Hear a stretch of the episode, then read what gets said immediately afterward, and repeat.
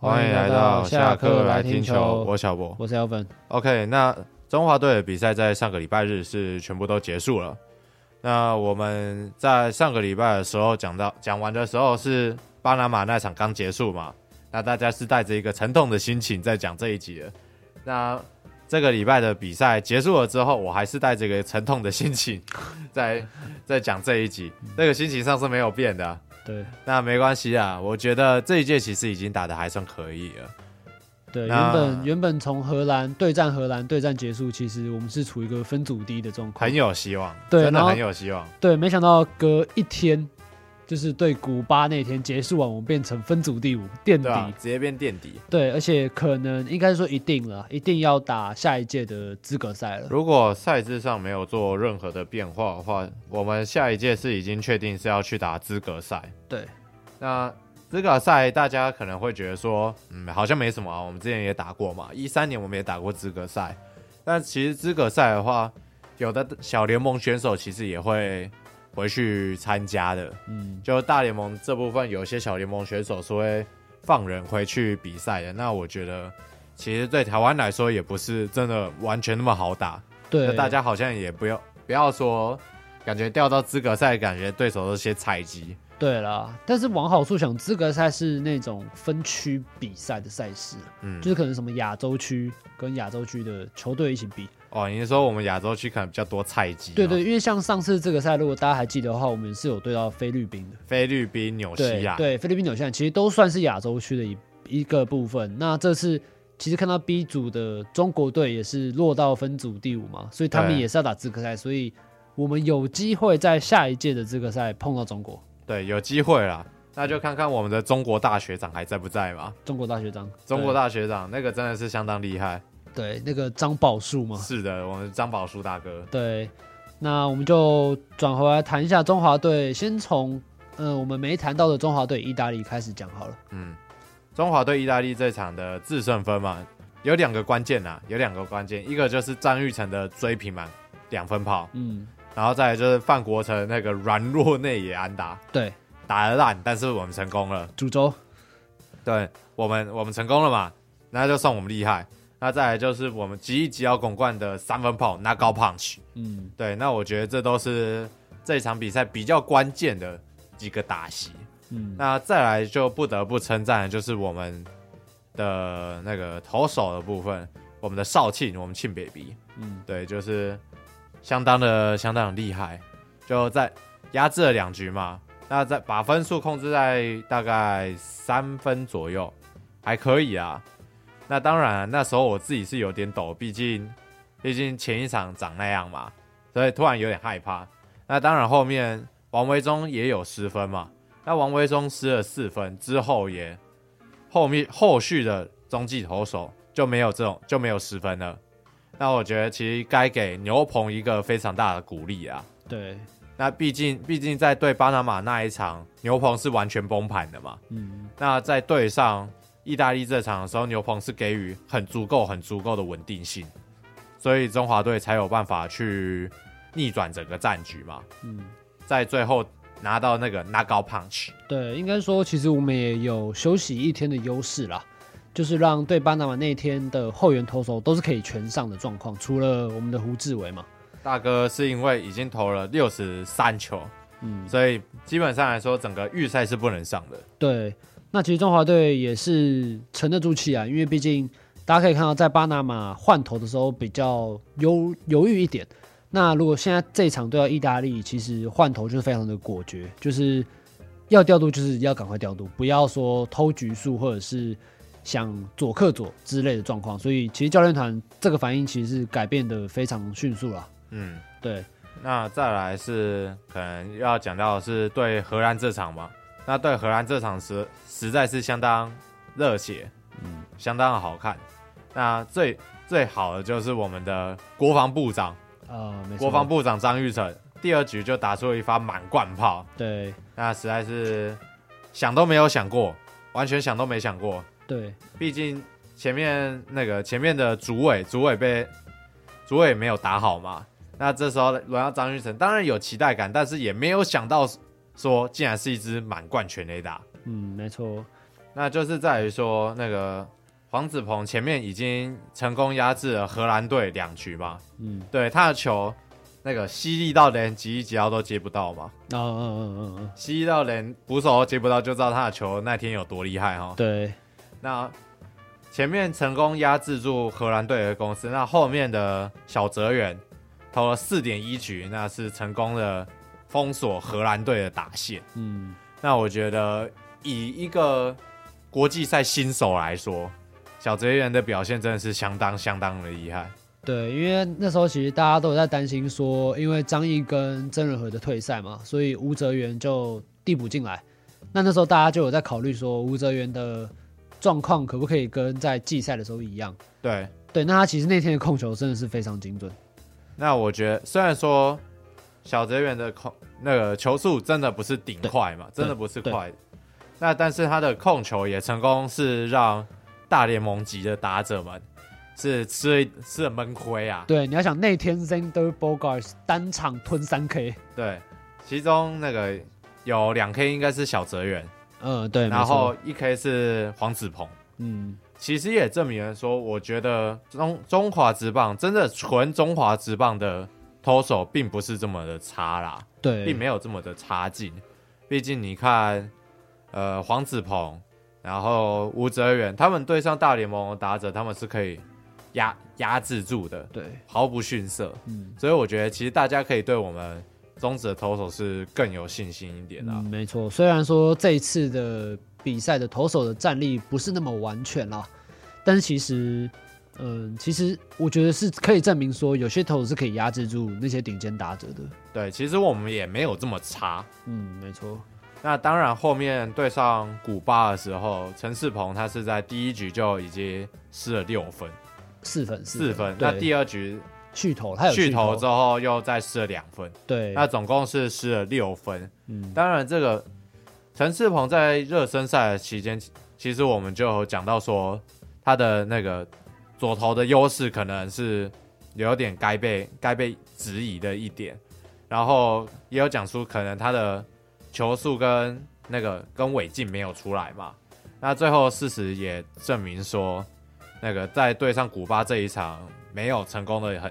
没有很成功的压制住古巴的长打火力。对，因为其实那一天我们是有到现场的。那其实那天在场场边看陈世鹏的球速，其实就是一三九一四零在跑了，顶有时候来个一三八。但是其实这种球速对古巴的大联盟打者来说，其实看得非常清楚，球看得是非常非常清楚。只要你一被掌握到，其实就是二垒安打起跳。其实就是那个。那一天的问题可能就在于说失投球可能偏多了一点，对，而且他的球其实是偏高的，嗯，那刚好也符合古巴打者喜欢的位置，喜欢往上打的位置，对，然后他们就尽量的往天空打嘛，因为毕竟他们的 power 怎么样都是比我们来的好的，对。那其实那天看我们的球是每个高飞球都一直飞，狂飞，就是我们想让他停，我们想让他赶快落地，其实都没办法，因为就是直接出墙，嗯，对。所以那天其实陈世鹏的问题，我想他自己也知道啦。但是之后教练团虽然又是派出了陈冠伟，嗯，然后也被打了一次全垒打，但是我觉得陈冠伟比起第一场，我觉得已经相对的表现的很好。对对对，这是要值得肯定的一点，因为其实很多人在第一场投那样，其实心态都崩掉了。那他其实最后一场其实，而且又是大场面，就是 win or go home 嘛。那他其实自己也有调整回来，我觉得是很不错的点。其实我觉得在对古巴那一场，陈冠伟跟曾曾俊岳的表现其实都相当的厉害，毕竟两个都才二十出头嘛。对，那第一次遇到这些大场面，对巴拿马那场，那我觉得输在年轻啊，输、嗯、在年轻真的是比较可惜一点。对，那当然在之后对上古巴这一场有成功的回稳嘛，那我觉得其实都是一个蛮好的经验啊。毕竟在这一个年纪就可以有这种等级的大比赛嘛。对，因为曾峻岳是在八局下的时候上来后援嘛，其实投出了单局三 K 的表现。对，然后浴血奋战嘛。对，然后还有一个值得肯定的点是，古巴其实在九局上其实有派出他们的终结者来对我们，嗯、就是目前日职的救援王嘛。嗯，对，那其实中华队是有突破他的。对，就是张玉成不用说嘛，就是那支要两打。其实王威成那球。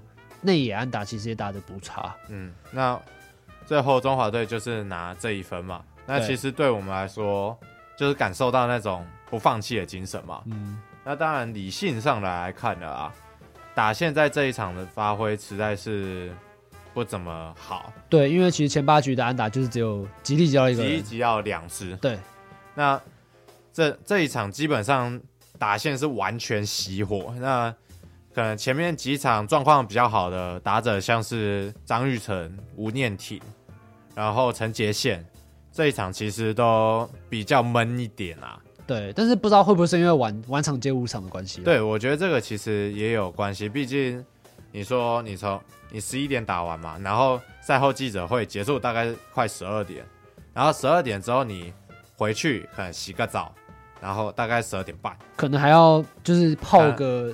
热水澡把身体调回来，对对，然后可能还要做赛后的一些检讨，对，那最后这些弄一弄，可能都已经要睡觉，可能已经两点了，两点多了。那你隔天是接十二点的比赛，你大概八点九点你就要去球场做准备了。嗯，那其实这中间的休息时间非常非常的少。对，其实。你要讲这个睡觉时间，其实连一般人都不够。对，更何况是需要大量专注力跟运动运动量的球员啊。嗯、对，所以其实当然，但是这个赛制其实赛程其实最后输来检讨是有点马后炮啊。但是我觉得一开始可能就要重视到这个问题。其实我其实很多人一开始就在说，最后中华队这个三连战就非常硬嘛。对，就是玩玩五嘛，玩玩五这一个赛程。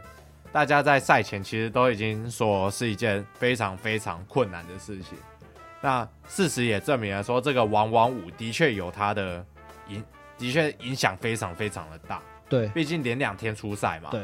然后连两天出赛之后，最后一天甚至还是接五场的，你已经累积了两天的疲劳了。然后甚至说你在最后一天比赛的时候，你前一天的疲劳还没有办法完全的恢复，你就要直接去接比赛了。那我觉得，就算是，呃，前面都没有出赛的陈世鹏，他跟着球队这样子走嘛，甚至我觉得那天也不太可能会是正最好的状态。哦，对对对，没错。毕竟你前一天都在跟着球队在走，然后你还是去有去球场，然后也是跟着球队，大概是那个时间在睡觉的，所以我觉得陈世鹏的状况，你要说多好嘛，其实我也不太相信。对，反反之，古巴队是在是有休息一天，而且他们在前一天的比赛是中午十二点，嗯，所以其实他们是有将近两天的时间来做一个调整。那反观我们就是比较亏啦，但是其实，在我们自己的官办热身赛，其实就有模拟过这样的情况了。但是其实那时候的状况跟这次经典赛的状况其实完全不能相比，因为热身赛它只能打到十点嘛，也是打三小时，对，只能打到十点，然后。现在这个正赛就是打到十一点多，而且还要赛后记者会。对，而且加上其实两边的张力是完全完全不一样的。对，你面对自己中职的球队，跟面对国家队其实完全不一样啦。那有几个球员啊，其实我们这一次看完之后，其实觉得非常的不错。那也有几个球员就真的不尽理想。那我觉得不尽理想，其中一个人是林子伟。嗯，那整一整个正赛里面，就打那一支全垒打，那一支全垒打。对，那最后总结下来的打击率不到一成，然后我觉得真的是比较比较没有尽到说要去掩护后面第四棒张玉成的这一个这一个工作啦。对，但是其实他还有一个那个美技守备。对啊，那天在现场看到的，真的。但是我觉得。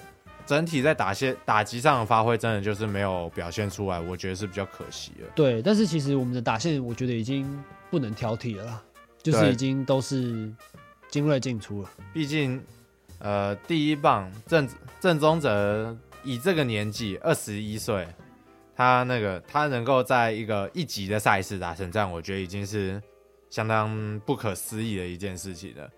然后再来林立嘛，林立也没有丢我们。中华职棒的脸嘛，嗯、三冠王就三冠王的实力就是摆在那里。那那个二兵二兵变国防部长，然后吴念挺的得点圈打击率真的是不容置疑，嗯、完全不容置疑。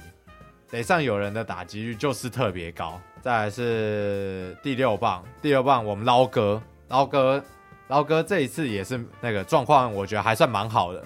虽然说我觉得他在守备上真的可惜啊，但是也有抓到一次盗垒嘛，对不对？嗯、在现场看到，没错。然后接线接线不愧是我们统一的那个统一的希望，我觉得接线的表现其实也不错。然后小玉，嗯，小玉呃就是小玉，啊，没错没错没错。不过其实也不差啦。假设你要相比起前几年的十二强的话。十二强那时候他是真的一直安打都打不出来，对，所以其实已经有进步，有进步。然后最后是我们坤宇阿坤，阿坤其实也是没有承办国际赛经验，然后也是没有遇到说这种那个中南美洲的球队，因为以前打他打的都是亚青赛，都几乎在亚洲区，嗯，那他算是第一次遇到这种那个中南美洲的投手。然后跟中南美洲的打者嘛，那我觉得其实这是一个很好的经验，毕竟那个他们的时间都还久，就江坤宇也才二十二岁，对，所以对于这些我们未来中华队可能将近有机会是十年的主战，嗯，我觉得这些都是非常非常好的经验，那给他们经验去做累积啊。那未来的比赛一定是更好的，所以其实总结来说，其实就是蛮有，就是可以进进步的空间，就是应该说是一个值得期待的中华队了。对，毕竟对那个整体的年纪都是比较年轻的嘛。那下一次经典赛来说，基本上快要整队都可以再打一次，几乎整队可以再打，嗯、除了我们的那个 CCD 嘛，对，跟我们乡长。嗯，可能届届时的年纪可能比较大了，可能比较不行了。那其他的人几乎全部都是可以四年后继续再打一次。对，假设没有退化的，或者说中间没有发生什么大事的话，甚至四年后完全可以再复制贴上，然后再加上一些可能这几年那个崛起的新选手，嗯，对不对？没错，没错，没错。那经典赛的部分是还没结束啦，其他赛区都还在继续打。亚洲这边已经打到复赛了嘛？那古巴跟澳洲在录音时间的前一天，也就是三月十五号，已经确定是古巴队要去迈阿密打半决赛了。那今天晚上呢，是日本队，嗯，要来对上意大利，来决定说谁要前往迈阿密了。嗯，然后再来是美洲区那边，美国那里，美国那边是。C 组的话，墨西哥已经确定是进。录音时间的当下，墨西哥已经确定晋级了。对。然后 D 组的部分呢，则是已经确定是由委内瑞拉跟波多黎各波多黎各来前进这个复赛。我们录音的当下，美国队应该还在奋战中。结束之后，观众朋友们也可以看一下那个 C 组到底是有谁晋级了。没错。那我个人呢、啊，我个人是觉得日本队有机会是复赛，毕竟今年的打线实力就是摆在那里，嗯、那投手实力也是摆在那里，所以我自己是觉得 how to lose。那当然，我这句话讲出来就不准了嘛，确实，确实，有时候就有时候就会出事情，就像去年的大都会一样啊。对，所以很难说了，很难说，棒球就是这么神，对了，对了，棒球这就是这么神奇嘛，我们可以赢荷兰。意大利嘛，可是我们会输巴拿马嘛，嗯、对不对？对，所以我觉得就是这么神奇啊！这次经典赛其实打的已经不差了，已经算是给足了我们国人一点希望。毕竟这一次的 A 组真的是竞争非常非常激烈，嗯，大家都是二二，嗯，所以我觉得其实也没什么好挑剔的啦。那我觉得下一届。